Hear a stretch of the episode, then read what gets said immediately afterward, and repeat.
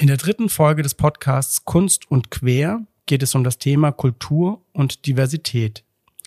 Zu Gast sind Handan Kaimak und Paula Kohlmann, die beide vom Öffnungsprozess am Theater Rampe berichten.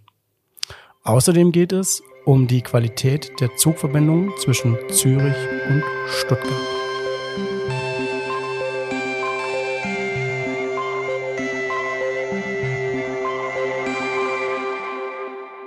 Willkommen bei Kunst und Quer, dem immer noch nagelneuen Podcast der Kulturregion. Mein Name ist Ingmar Volkmann, ich bin Redakteur der Stuttgarter Zeitung und Stuttgarter Nachrichten und arbeite dort in der Wochenendbeilage. Alle zwei Monate spreche ich an dieser Stelle mit Künstlerinnen und Künstlern oder anderen menschlichen Gesamtkunstwerken über ein Kulturprojekt aus der Region Stuttgart. In dieser dritten Folge des Podcasts Kunst und Quer unterhalten wir uns über den Themenbereich Kultur und Diversität. Zu Gast sind Handan Kaimak und Paula Kohlmann. Handan Kaimak ist Prozessbegleiterin und Beraterin in der diversitätsorientierten Organisationsentwicklung.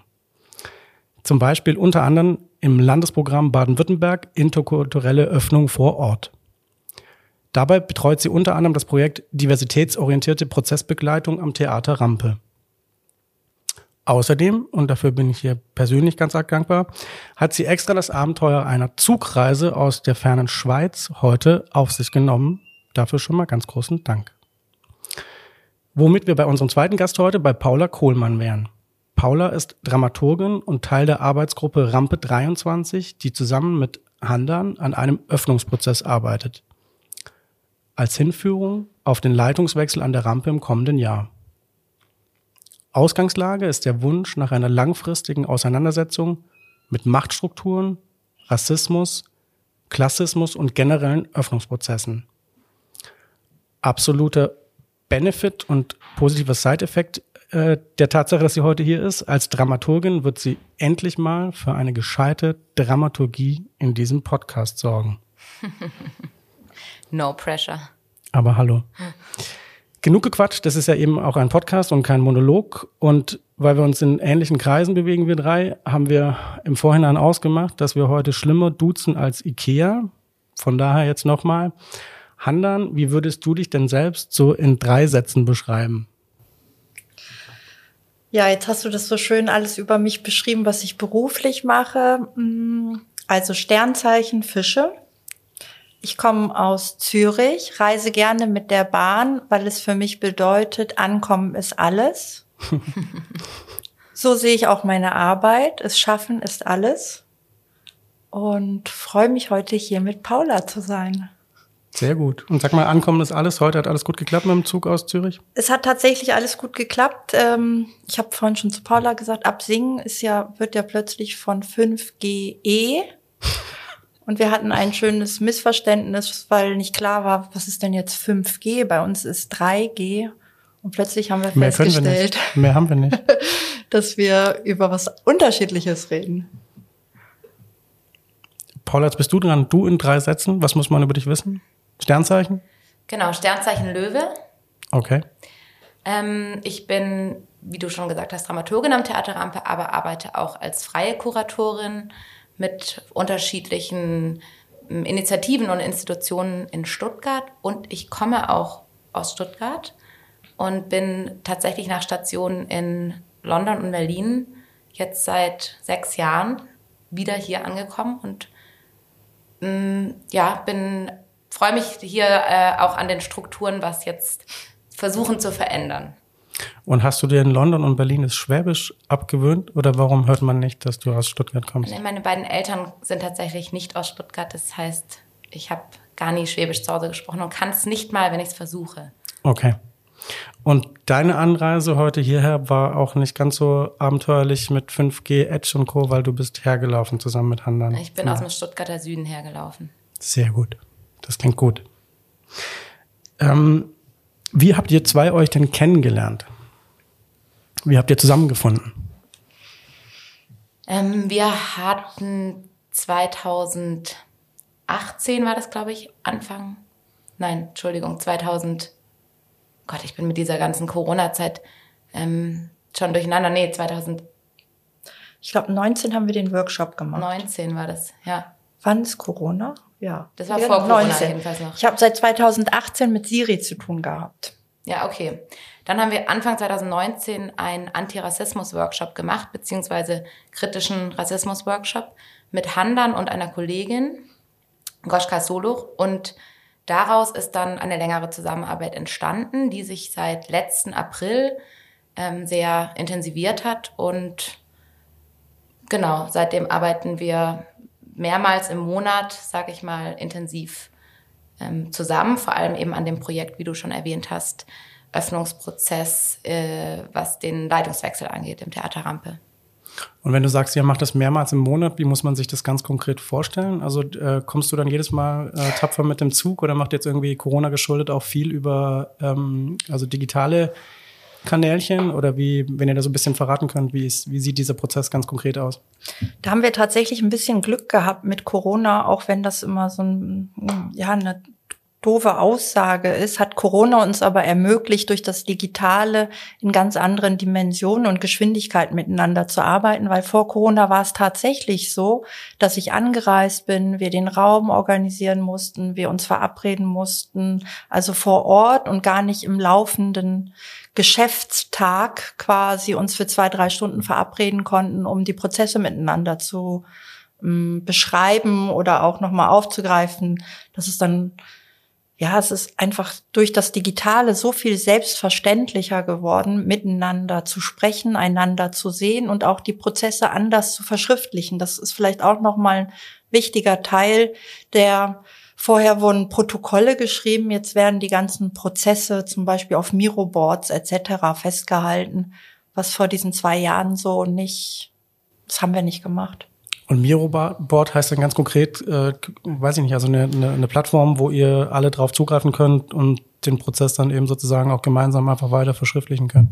Genau, verschriftlichen, sortieren, aufräumen, ähm, Aufgaben verteilen. Das ist entlastet ja in dem Fall, dass wir gar nicht immer alle gleichzeitig da sein müssen, so, sondern dass wir eben über dieses Board mit einzelnen Protokollen, wie wirklich wie so eine, ja, es ist ja ein digitales Whiteboard im Grunde genommen, was wir mit Informationen füllen können, mit Fragen, Buchtipps, Podcast, alles, alles, was zugänglich für den Moment sein muss, was eben vorher viel, viel komplizierter war, ehrlich gesagt. Und wie muss man sich das vorstellen? Wie groß ist sagen wir mal, die Arbeitsgruppe, die jetzt an dem Thema arbeitet? Da wirst du ja wahrscheinlich von der Rampe nicht die Einzige sein, oder wer, wer ist da noch so alles involviert? Mm, wir sind zu dritt. Mhm. Das ist noch meine Kollegin Anna Bakinowskaja aus, der, aus dem künstlerischen Betriebsbüro und meine Kollegin Katrin Stärk aus der Presseabteilung. Oder sie ist die Presseabteilung. Wir haben ja im Theater Rampe ein relativ überschaubares Team. Wir sind ähm, sieben Personen in der ähm, Technik und sieben Personen im Büro. Und genau, an diesen rassismuskritischen Workshops hatte noch das ganze Team teilgenommen. Und für diese, für diesen längeren Prozess, das ist eben ein, ein Prozess, der zwei Jahre geht, auf den Han dann uns dann hingewiesen hatte und uns das angeboten hatte, äh, dass wir uns da beim Forum der Kulturen für bewerben.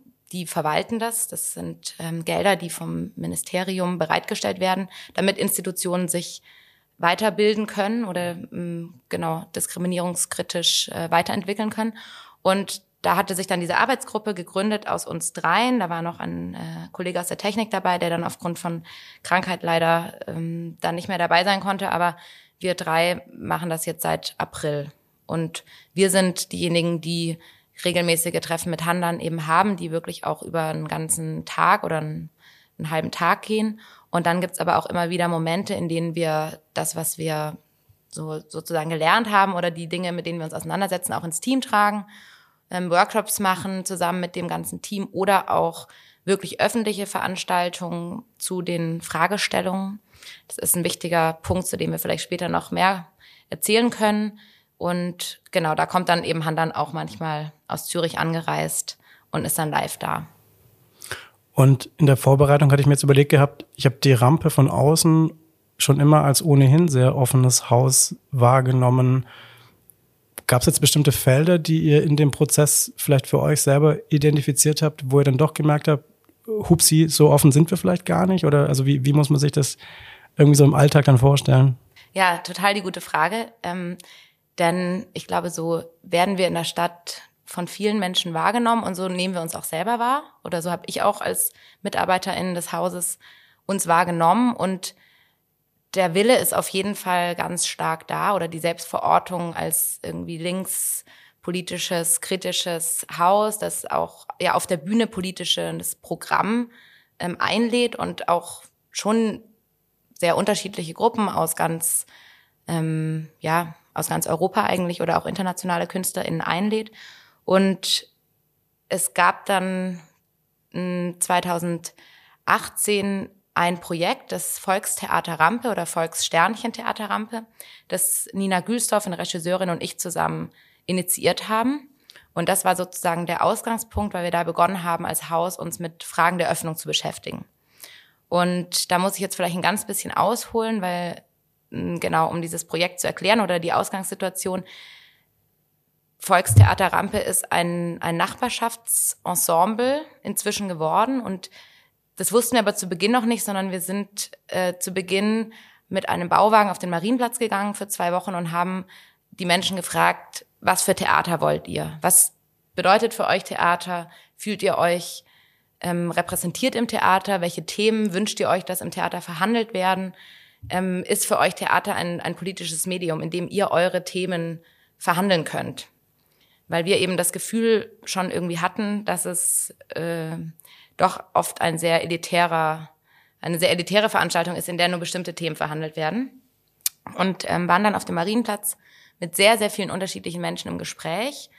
Und eine Mitarbeiterin, die uns da begleitet hat, auch in, innerhalb dieser zwei Wochen, die wir auch extra für das Projekt eingeladen hatten, die schwarz ist selber, hat dann nach dieser Woche eigentlich uns das Feedback gegeben, dass sie, mh, mm, ja, dass sie zu wenig Reflexionsmomente wahrgenommen hat, in denen besprochen werden konnte, wie sich die unterschiedlichen Personen, die da beteiligt waren oder sind in dem Projekt, ähm, auch auf diesem Platz gefühlt haben oder in dieser Situation mit ganz vielen Menschen zu reden. Also da kommen ja wirklich alle möglichen Menschen mit unterschiedlichen Anliegen.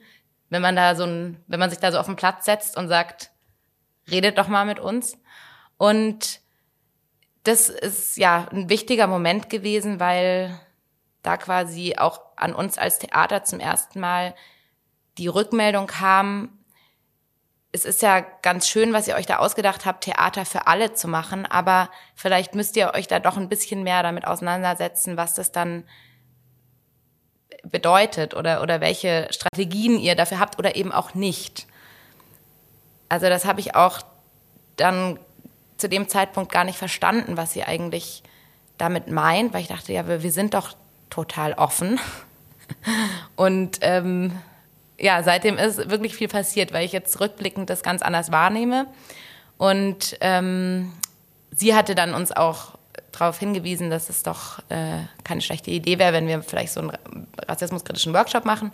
Das hatten wir auch eh schon vor, aber es ist irgendwie nie dazu gekommen.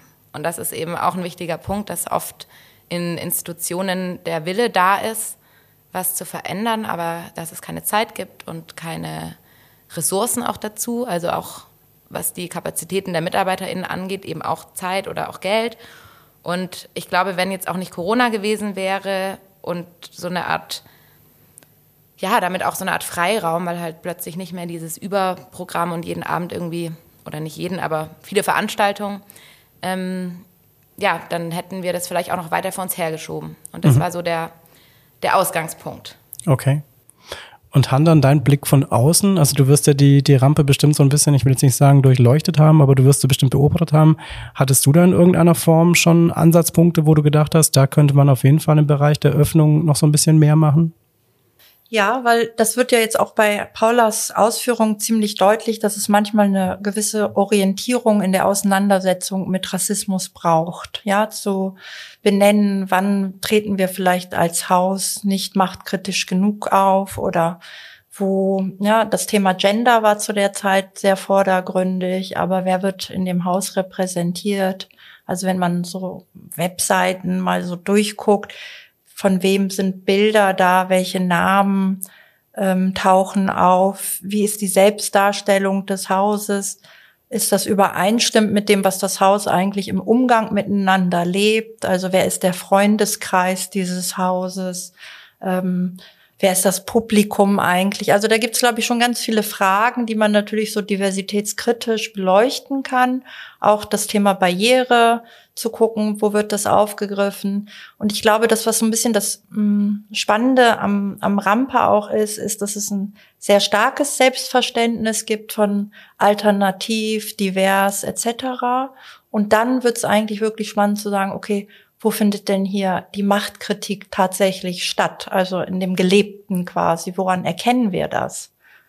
Und das ist so, da wird's halt für mich in der Arbeit spannend, weil Reden über Rassismus ist die eine Sache, aber Handeln ist nochmal eine ganz andere. Und weil du, Paula, schon so ein bisschen angedeutet hattest, dass tatsächlich vielleicht dieser Prozess auch was mit euch als Team gemacht hat. Also ist es sagen wir mal, so eine positive Begleiterscheinung gewesen, dass wenn man an einem Öffnungsprozess gemeinsam arbeitet, dass man sich vielleicht auch als Team ganz anders öffnet und sich also wirklich halt logischerweise halt vielleicht auch selber nochmal so ein bisschen reflektieren muss. Also gab es da irgendwie Momente, wo du gedacht hast, das war jetzt irgendwie ganz nett, dass das so nebenher quasi passiert ist, auch mit uns als Team? Ja, unbedingt. Das ist ein ganz wichtiger Punkt und ähm, nett ist aber vielleicht die ganz falsche Beschreibung, weil es vor allem auch sehr schmerzhaft ist, sich mhm. damit auseinanderzusetzen. Genau, weil natürlich, wenn man versucht, einen Öffnungsprozess und nach außen irgendwie offen zu sein, ähm, dann das funktioniert nicht, wenn man nicht die eigenen ähm, Machtstrukturen am Haus wahrnimmt oder es genau passiert schon automatisch, wie du auch gesagt hast. Denn ja, sich damit auseinanderzusetzen, wie äh, Diversität auch so im Alltag spürbar ist, zum Beispiel, ja, das ist ein, ein Punkt, das hat mich auch viel Zeit gekostet, das zu verstehen. Aber es ist wahnsinnig schnell spürbar, wenn man dafür mal sensibilisiert ist, wie die Machtstrukturen oder wie Macht ähm, ja, ähm, ver verteilt ist, genau. Und verteilt. Und äh, das ist zum Beispiel einfach nur mal zu sehen, wer wie viel Redeanteil hat in Gesprächen, in einer Teamsitzung. Ähm, wer welche Entscheidungen trifft, wer da mitreden darf wem zugehört wird, wer überhaupt gehört wird. Und das also hat mich selber persönlich ähm, und auch in meiner Rolle im Team als Dramaturgin ähm, sehr, sehr verändert. Also da habe ich, also immer, ich bin da immer noch auf, in einem Lernprozess, aber da habe ich schon, schon einiges gelernt. Auch zum Beispiel, was dieses Zuhören und Hinhören angeht und auch nicht immer gleich Lösungsprozesse oder Antworten zu wissen oder so effektiv zu sein, sondern auch auszuhalten und äh, wirklich anzuerkennen, dass es dann Ungleichgewicht gibt an Verteilung von Macht, an Privilegien und dass ich auch in meiner Rolle als, als Dramaturgin und vor allem auch natürlich als weiße, ähm, weibliche äh, genau, Person, äh, ich meine, das ist das weiblich, ist in der Gesellschaft dann nochmal anders, aber im, im Team ähm, sind wir zum Beispiel auch im Büro alle weiblich, deswegen ist da auch was das angeht keine große Diversität da. Ähm, ja, fallen mir manche Dinge sehr viel leichter als anderen Kolleginnen. Und Hannan, hast du auch jetzt in dem, in dem Prozess der Begleitung der Rampe tatsächlich ähm, was über dich gelernt? Also ist es so, dass man irgendwie, du hast ja mehrere Projekte oder das ist ja irgendwie so dein, dein, dein Steckenpferd. Also lernt man da pro Projekt dann irgendwie auch so ein bisschen was über sich selber, weil man sich irgendwie selbst einbringt und, und eben tatsächlich so ein Öffnungsprozess, der dann auch einfach, wie du es gerade beschrieben hast, der nicht immer nur nett ist, sondern wahrscheinlich auch manchmal anstrengend ist, halt eben begleitet? Ja, und ich glaube, was ich mh, hm, vielleicht so mit am meisten das ist immer so ein komisches Wort, aber so gütig zu sein. Also nicht nur mit meinem Gegenüber, sondern auch mit mir selbst weil die Prozesse, die aus, das Aushalten dieser Prozesse manchmal wirklich sehr schwierig ist. Sich da auch nicht beirren zu lassen. Zeit ist so ein Faktor. Ja, wir brauchen jetzt hier schneller Ergebnisse. Mhm. Es muss aber schneller gehen. Und wann wird denn was sichtbar? Darum heißt es ja auch Prozessbegleiterin, weil im Grunde genommen ich ja etwas begleite, wovon ich in dem Moment vielleicht noch gar nicht weiß, wo es hingeht. Und auch das Vertrauen zu lernen, ähm, mit denen, also das ist ja eine Beziehungsarbeit, die wir in so einem Öffnungsprozess eingehen. Das muss man vielleicht auch noch mal dazu sagen.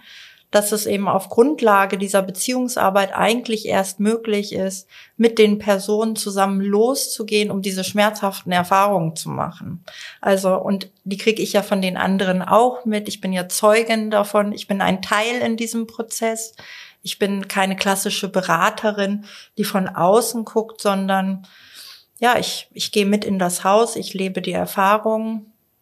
Und ich glaube, das ist so dieses, ja, wirklich daran zu glauben, dass es gut ausgeht, auch nicht zu streng mit sich selbst zu sein, nicht zu streng mit mir selbst zu sein, wenn mal was nicht so gelingt, wie ich mir vielleicht in dem Moment gewünscht hätte, ja, weil es doch vielleicht noch zwei Runden länger braucht oder noch zwei Treffen braucht, bis so eine, ja, bis so eine Dynamik auch miteinander entstehen kann um nämlich tatsächlich diese ganzen, weil wir reden ja hier nicht um individuelle Befangenheiten, ne, sondern was bedeutet denn so ein Öffnungsprozess? Warum machen wir diese schmerzhaften Erfahrungen?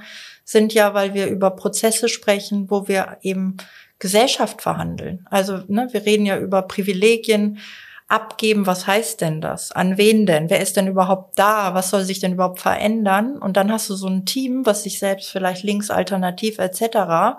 Und dann musst du da reingehen und sagen, ja, aber so passiert ja die Verteilung nicht, sondern was heißt das im Umkehrschluss? Und was auch eben ist, ist das Vertrauen von den anderen auch zu gewinnen, dass sie nicht den Eindruck haben, ähm, ich will die übers Ohr legen. Mhm.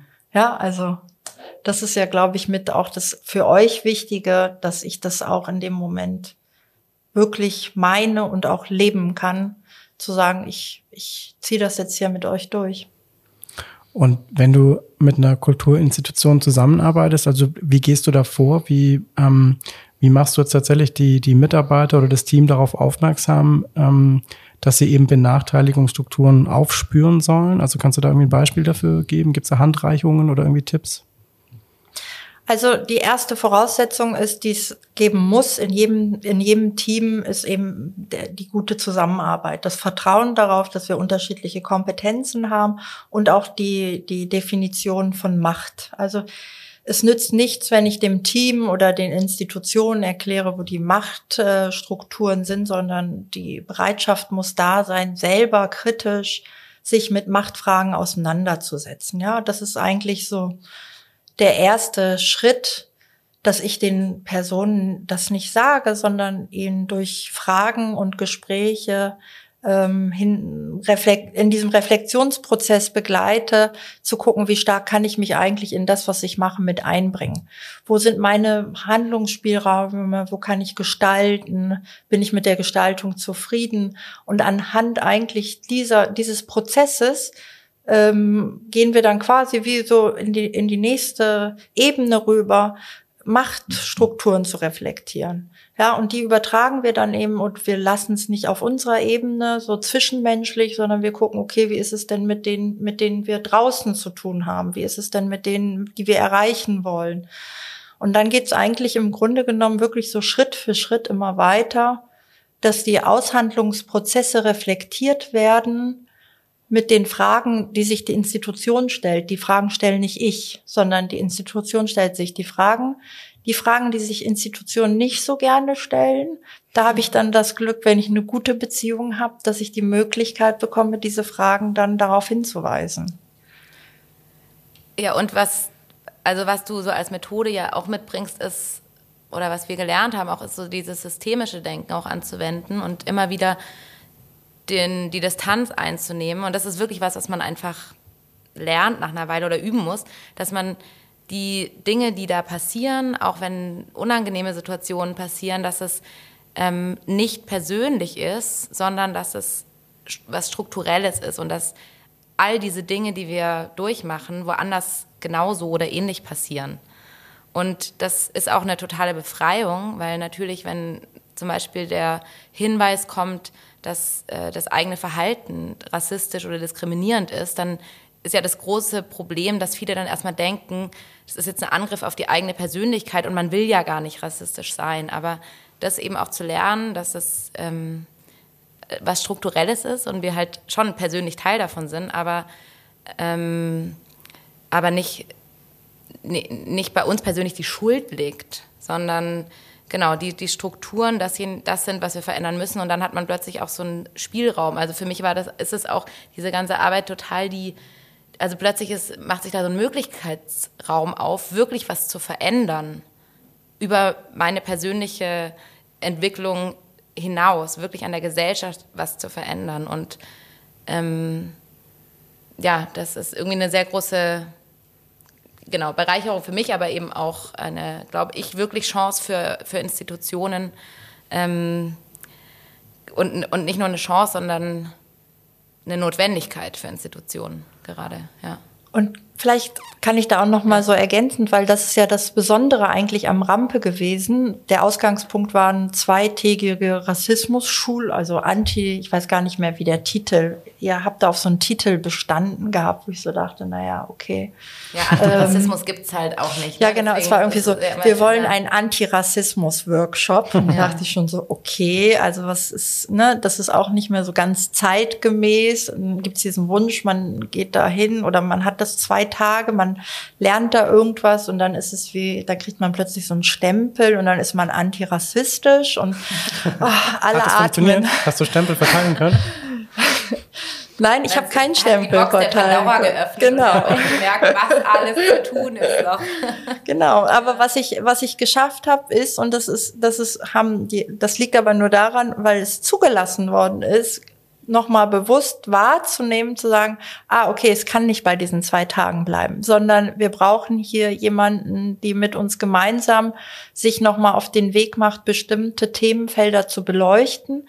Und da ist mir auch nochmal ganz wichtig, weil das ist so ein besonderes Programm hier in Baden-Württemberg, das eben durch das Forum der Kulturen unterstützt und auch eben die ganzen administrativen Arbeiten gemacht wird und das verwaltet quasi dieses Programm interkulturelle Öffnung vor Ort in Baden-Württemberg, was finanziert wird durchs Ministerium wiederum, was relativ unkompliziert Institutionen die Möglichkeit gibt, diese Veränderungsprozesse anzugehen, ja. Und so ist es ja entstanden. Ich war die zwei Tage da, es gab keinen Stempel, aber das große, äh, wir wollen jetzt hier nicht aufhören. Mhm. Wir wollen jetzt eigentlich weitermachen, weil wir feststellen, wir haben hier doch ganz schön viele Lücken, wo mal ganz genau nochmal nachgeguckt werden muss und Gaps und etc.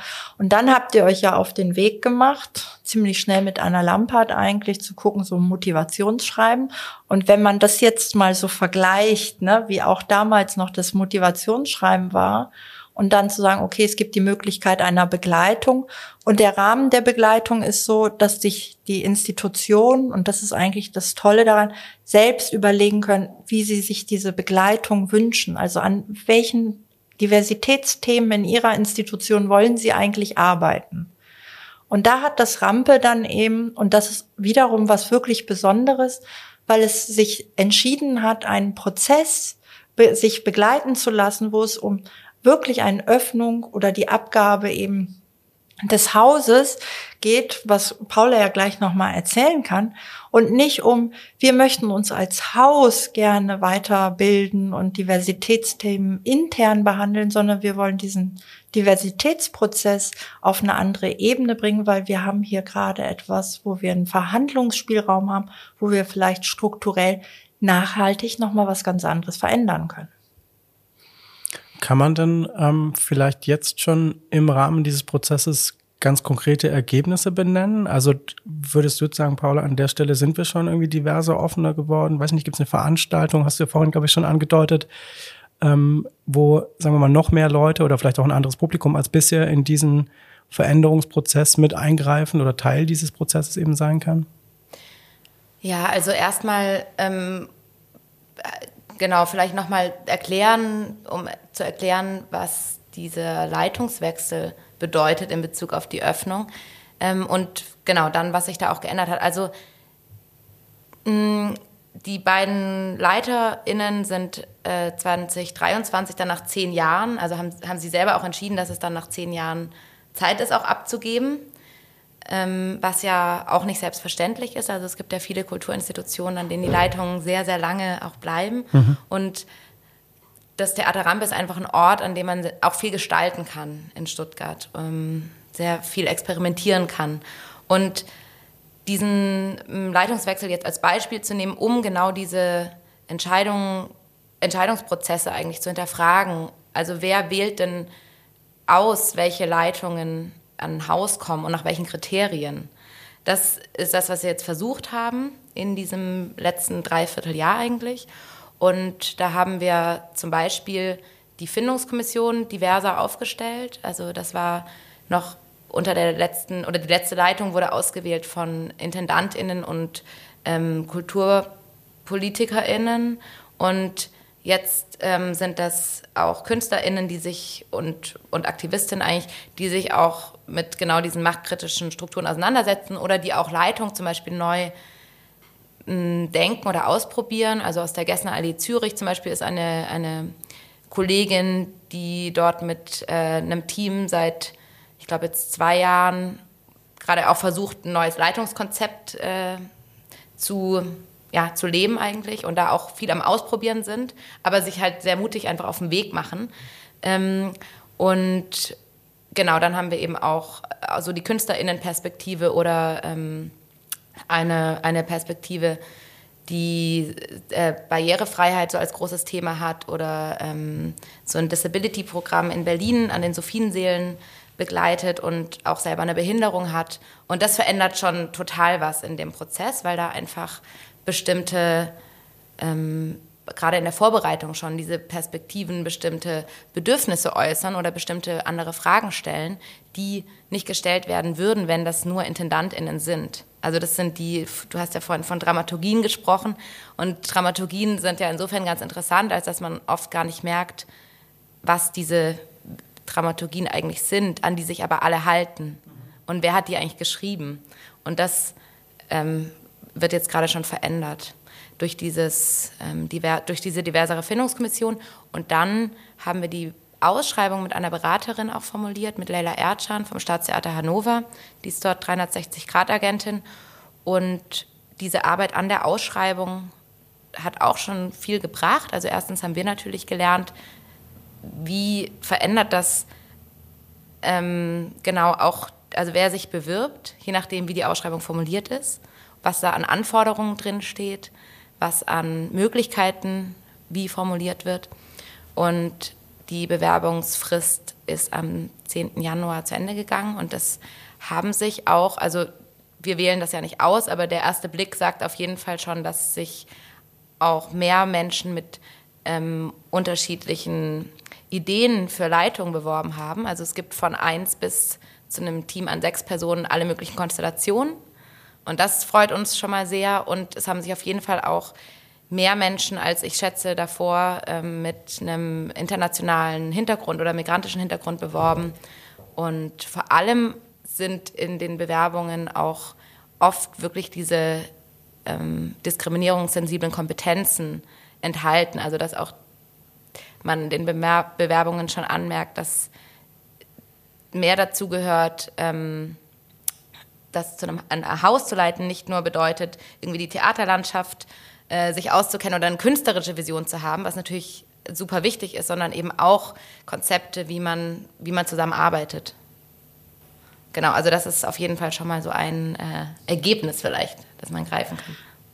Erfolg vielleicht, oder? Also, dass das schon überhaupt so ist, finde ich doch recht erfolgreich. Also schon, weil das klingt jetzt so ein bisschen, als wäre das so Schritt für Schritt, aber an all diesen Schritten, die Paula gerade äh, beschrieben hat, gab es Verhandlungen. Also es ist nichts, es ist nicht einfach so zu einer Findungskommission gekommen, sondern die wurde verhandelt, es wurde darüber gesprochen, zu überlegen, wer können die richtigen Personen sein, auch das Konzept für, für, den, für den Text, für was braucht es eigentlich an Möglichkeiten, wenn wir eine Ausschreibung machen, welche, welches Wording, also all das ist ein unheimlich ähm, starker Aushandlungsprozess, wo es eben vorher nicht Vorlagen gibt, an denen man orientiert sich ab abarbeiten kann, sondern das sind alles Prozesse, die sich hier für vor allem für das Rampe ganz neu ausgedacht worden sind. Also es ist so, das finde ich schon ziemlich toll. Und sag mal, jetzt haben wir ja schon so ein bisschen auch drüber gesprochen gehabt, dass die Rampe halt ähm, zumindest auch in meiner Wahrnehmung halt so ein sehr agiler, sehr offener, ähm, ohnehin schon einfach guter Laden irgendwie war oder ist. Wie, wie gehst denn du vor, wenn du jetzt mit einer größeren Institution zum Beispiel zu tun hast, wo man vielleicht auch mit einer größeren Verwaltung dann zu kämpfen hat, die dann gerne irgendwie so Totschlagargumente bringt, wie das, das haben wir schon immer so gemacht. Also machen wir das halt weiterhin so. Also gibt's da irgendwie Tricks oder ähm, dann Methoden, wie man eben auch mit so einem größeren Haus oder einer größeren Einrichtung arbeiten kann? Also es ist ein Trugschluss ähm, zu denken, dass diese Prozesse in großen und kleinen Häusern sehr unterschiedlich sind, weil die Argumente, das haben wir aber hier schon immer so gemacht, die gibt's auch in ganz kleinen Institutionen, die gibt's auch im Rampe. Also ja, aber äh, das können wir doch jetzt nicht verändern oder so. Also das ist ein, in dem Moment, wo wir über Prozesse oder es ist letztendlich ist es egal, wenn wir darüber sprechen, dass wir etwas verändern wollen, was heute ist, dann brauchen wir Personen, die bereit sind, diese Veränderung mittragen und gestalten zu wollen. Und in größeren Institutionen ist es auch so, dass wir mittlerweile immer mehr Menschen haben in den Institutionen, die Lust haben auf Veränderung. Ich meine, das klingt jetzt alles hier so vielleicht ein bisschen technisch, aber da steckt auch ganz viel Herzblut und Liebe und Leidenschaft auch zur Veränderung drinne und auch Fehlertoleranz, Dinge vielleicht nicht richtig zu machen. Und das ist etwas, wovon die großen Institutionen, wenn sie mit Veränderungen zu tun haben, auch konfrontiert sind. Und letztlich ist jeder Prozess so erfolgreich, wie viel motivierte Personen in der Institution sind. Und bei den Verwaltungen ist es tatsächlich so, also wenn wir das innerhalb der Institution mit den Verwaltungen gucken, dort braucht es auch Personen, die Lust haben, trotz ihrer alltäglichen Arbeitsanforderungen. Und das dürfen wir auch nicht vergessen, weil wir in den Kulturinstitutionen hm, mit sehr vielen Arbeitsbelastungsthemen auch zu tun haben, die mit Change gar nichts zu tun haben, sondern die Anforderungen enorm hoch sind, Verwaltungsaufwände sind.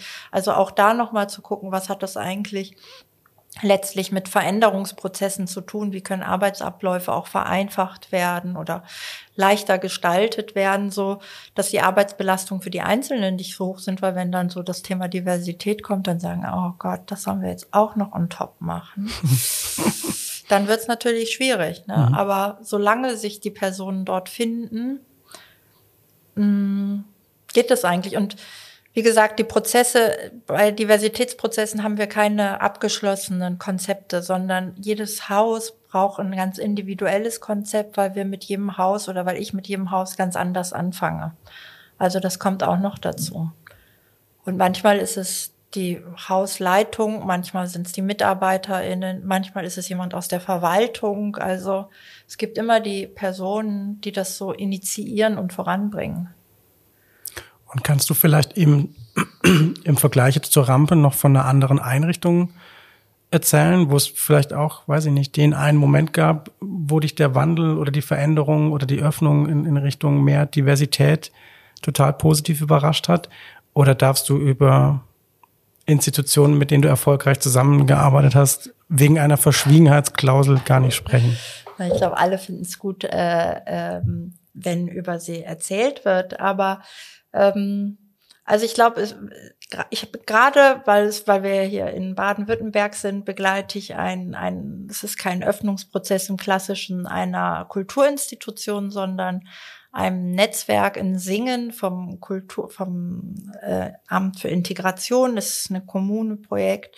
Und da ist es so, dass es total toll ist, so eine Veränderung innerhalb einer Kommune in, zu begleiten, weil die Kommune, die Mitarbeitenden der Kommune, was ja so eine ganz klassische Verwaltungseinrichtung dann auch erstmal ist, feststellen, dass sie es selber gar nicht mehr so toll finden, wie sie vielleicht vorher Entscheidungen getroffen haben, ja.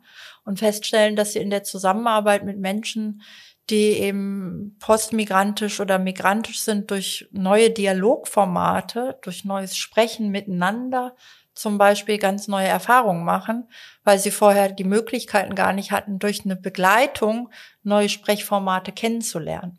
Und das ist so ein bisschen das ist im Rampe auch, und das ist eigentlich das Besondere bei allen Institutionen. Das mache ich bei der Pro Helvetia in ähm, Zürich genauso wie in jeder anderen Einrichtung, dass wir erstmal ein gemeinsames Kommunikationskonzept auch erarbeiten. Wie wollen wir miteinander sprechen? Wie gehen wir die Beziehung miteinander ein? Und wie klären wir auch Konflikte, wenn es zu welchen kommt? Okay. Und Paula, was mich noch interessieren würde, ähm, das hat Han dann auch so in Bezug auf die Teamgröße schon so ein bisschen angesprochen. Also ihr seid ein kleines, ihr seid eine kleine, schlagkräftige Truppe. Wie schafft man es denn quasi so, ein, so einen Öffnungsprozess zu koordinieren, gemeinsam durchzustehen und gleichzeitig aber auch quasi das Programm irgendwie nicht zu vernachlässigen, also so diesen Spagat?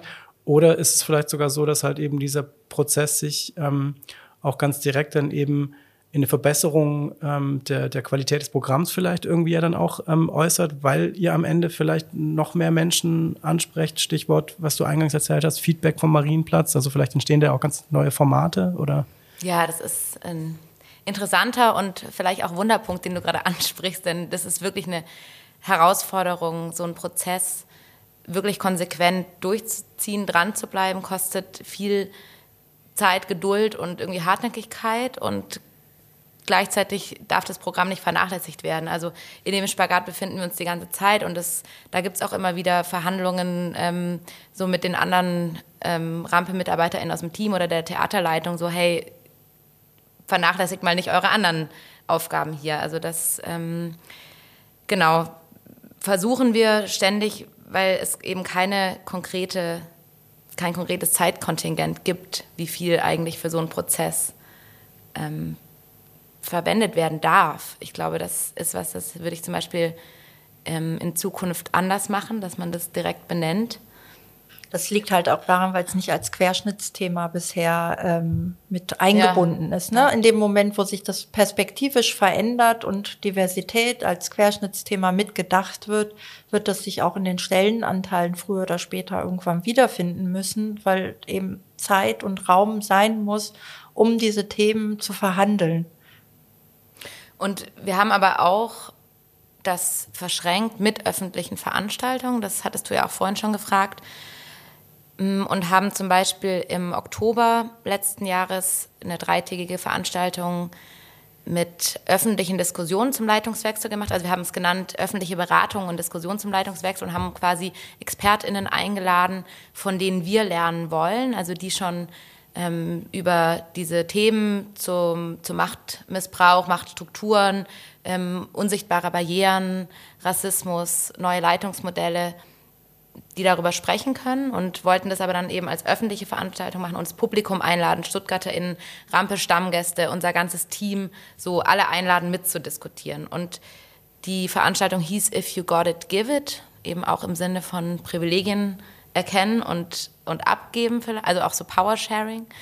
Ähm, und das war ein wichtiger Moment, weil da, genau, haben wir eben gemerkt, dass es ähm, auch möglich ist, das wirklich in unser Programm so einzugliedern und dass es da ein großes Interesse gibt.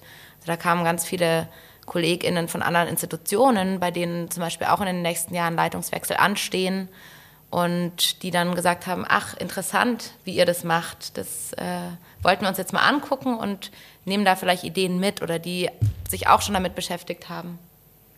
Und genau, dann da diskutiert haben. Ähm, und diese, dieses öffentlichen Mach, öffentlich Machen dieser Fragen, das öffentlich Kommunizieren und eben nicht nur die Dinge, die gut laufen, zu benennen, sondern eben auch die Schwierigkeiten das ist, glaube ich, ein wichtiger, wichtiger Moment. Ja, weil sonst, man, also man erzählt so oft von Best-Practice-Beispielen, aber genau, auch zu, zu, darüber zu reden, was nicht gut läuft, ist, glaube ich, auch wichtig. Und ich habe hier, ähm, mir ist gerade noch eingefallen, weil bei der Planung, für die Planung, für die Veranstaltung hatten wir vorher noch eine interne Veranstaltung und zwar haben wir eine Avatar-Figur geschaffen also Ulrike heißt sie, im Team in der Zusammenarbeit.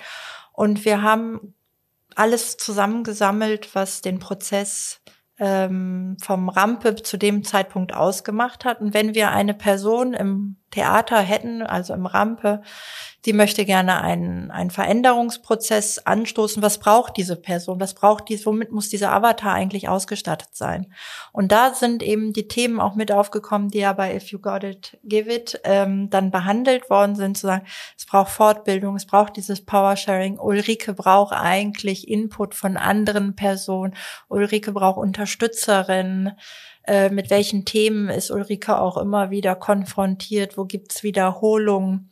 Und das war eigentlich auch ähm, konzeptionell eine, eine gute Vorbereitung, um eine Veranstaltung umzusetzen, die dann ja auch total erfolgreich ähm, angenommen worden ist und begleitet worden ist, auch von anderen Referierenden und Publikum. Und klar ist es so, dass man, sobald man Veranstaltungen macht und als ExpertInnen auch andere Menschen einlädt, als die, die man sowieso schon in seiner Bubble hat oder die einem als erstes immer einfallen, weil sie ähm, genau sowieso zum, zum Kernteam des Rampe gehören, ähm, vergrößert sich auch das Netzwerk und dann kommt schon auch anderes Publikum. Aber inzwischen geht es uns gar nicht mehr so ums Publikum. Also das ist meistens der Moment, dass Institutionen denken, wir müssen uns verändern oder wir wollen uns öffnen, damit anderes Publikum kommt. Aber ich glaube, das war auch eine der ersten Dinge, die ich so von dir gelernt habe, Handan, bei, bei einem dieser rassismuskritischen Workshops.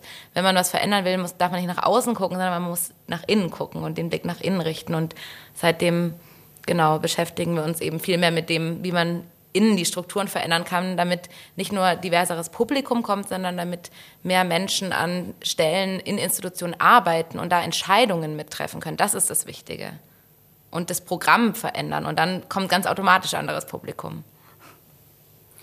Was die Zuhörerinnen und Zuhörer des Podcasts jetzt gerade nicht sehen konnten, ist, dass die Handan extrem elegant ähm, eine vorbereitete Karteikarte zu sich gezogen hat, wo sie noch ein Stichwort äh, sich notiert hatte, was sie nicht äh, vergessen wollte. Gibt es denn jetzt zum Schluss dieser dritten Folge des Podcasts noch andere bezaubernd vorbereitete ähm, Karteikärtchen, die wir vergessen hatten in irgendeiner Form anzusprechen? Wollt ihr noch irgendwas loswerden?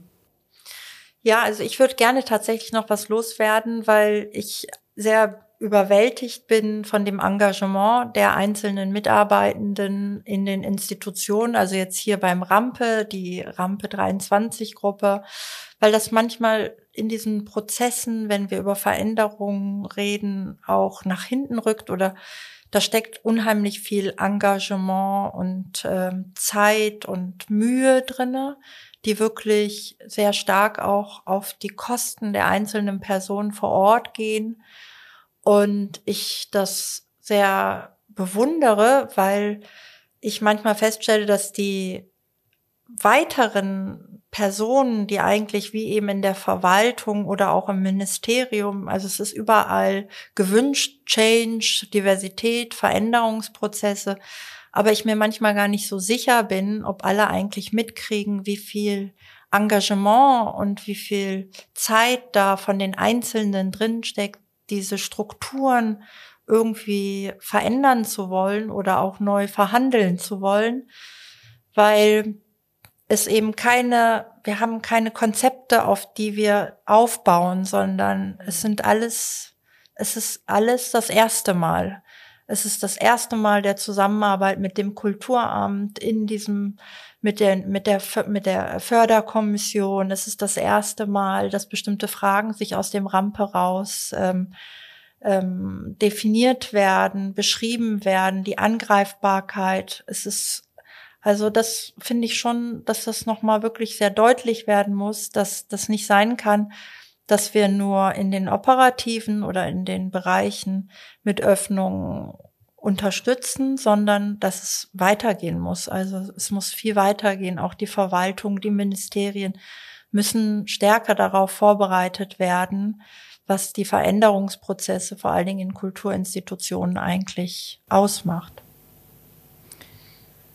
dann schließe ich mich da an und, äh, und sage, dass es ja für uns als Institution, glaube ich, nicht möglich gewesen wäre, so diesen Prozess auch in der ähm, Konsequenz durchzuführen, wenn nicht da eine Person von außen dazugekommen wäre oder uns begleitet in diesem Prozess und dass ich sehr dankbar bin für diese Möglichkeit, dass es das Programm gibt vom, vom Ministerium und ähm, genau, wir, ja, wir da unterstützt werden einfach und dass ich mir wünsche und hoffe, dass mehr Kulturinstitutionen sich auf diesen Weg machen, der meiner Meinung nach absolut notwendig ist, weil es einfach so viel gibt, was wir über so viele Jahre nicht angeschaut haben und uns nicht damit auseinandergesetzt haben. Das kann man natürlich gesamtgesellschaftlich auch sehen oder sagen, aber da haben auch Kulturinstitutionen insbesondere auch als Möglichkeitsraum oder als ähm, ja vielleicht auch Vorbildfunktion, um Gesellschaft anders zu denken, ähm, eine Verantwortung. Und deswegen hoffe ich, dass sich da viele auf den Weg machen und wir da gemeinsam weiter dran arbeiten.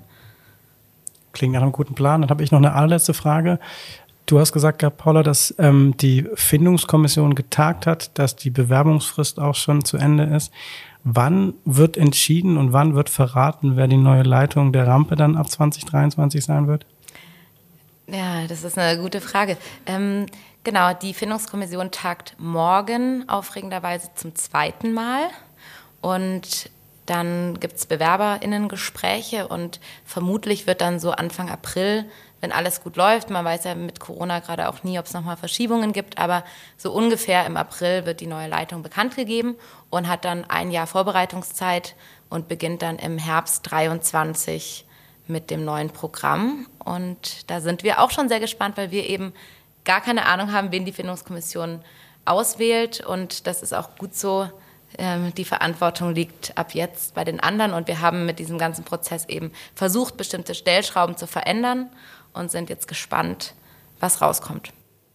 In diesem Sinne eben in den nächsten Wochen lohnt sich dann äh, spätestens im April noch intensiver auf die Webseite der Rampe zu schauen, wenn dann eben bekannt gegeben wird, wer das neue Leitungsteam sein wird, wird dann bestimmt eben auch äh, bei meinem Arbeitgeber bei Stuttgarter Zeitung und Stuttgarter Nachrichten äh, Thema sein. Das war jetzt am Ende noch ein kleiner Werbeblock. Äh, die nächste Folge Kunst und Quer wird in zwei Monaten aufgenommen. Genau wie diese Folge könnt ihr sie auf der Website der Kulturregion Stuttgart kulturregion-stuttgart.de oder auf iTunes, Spotify oder Deezer nachhören.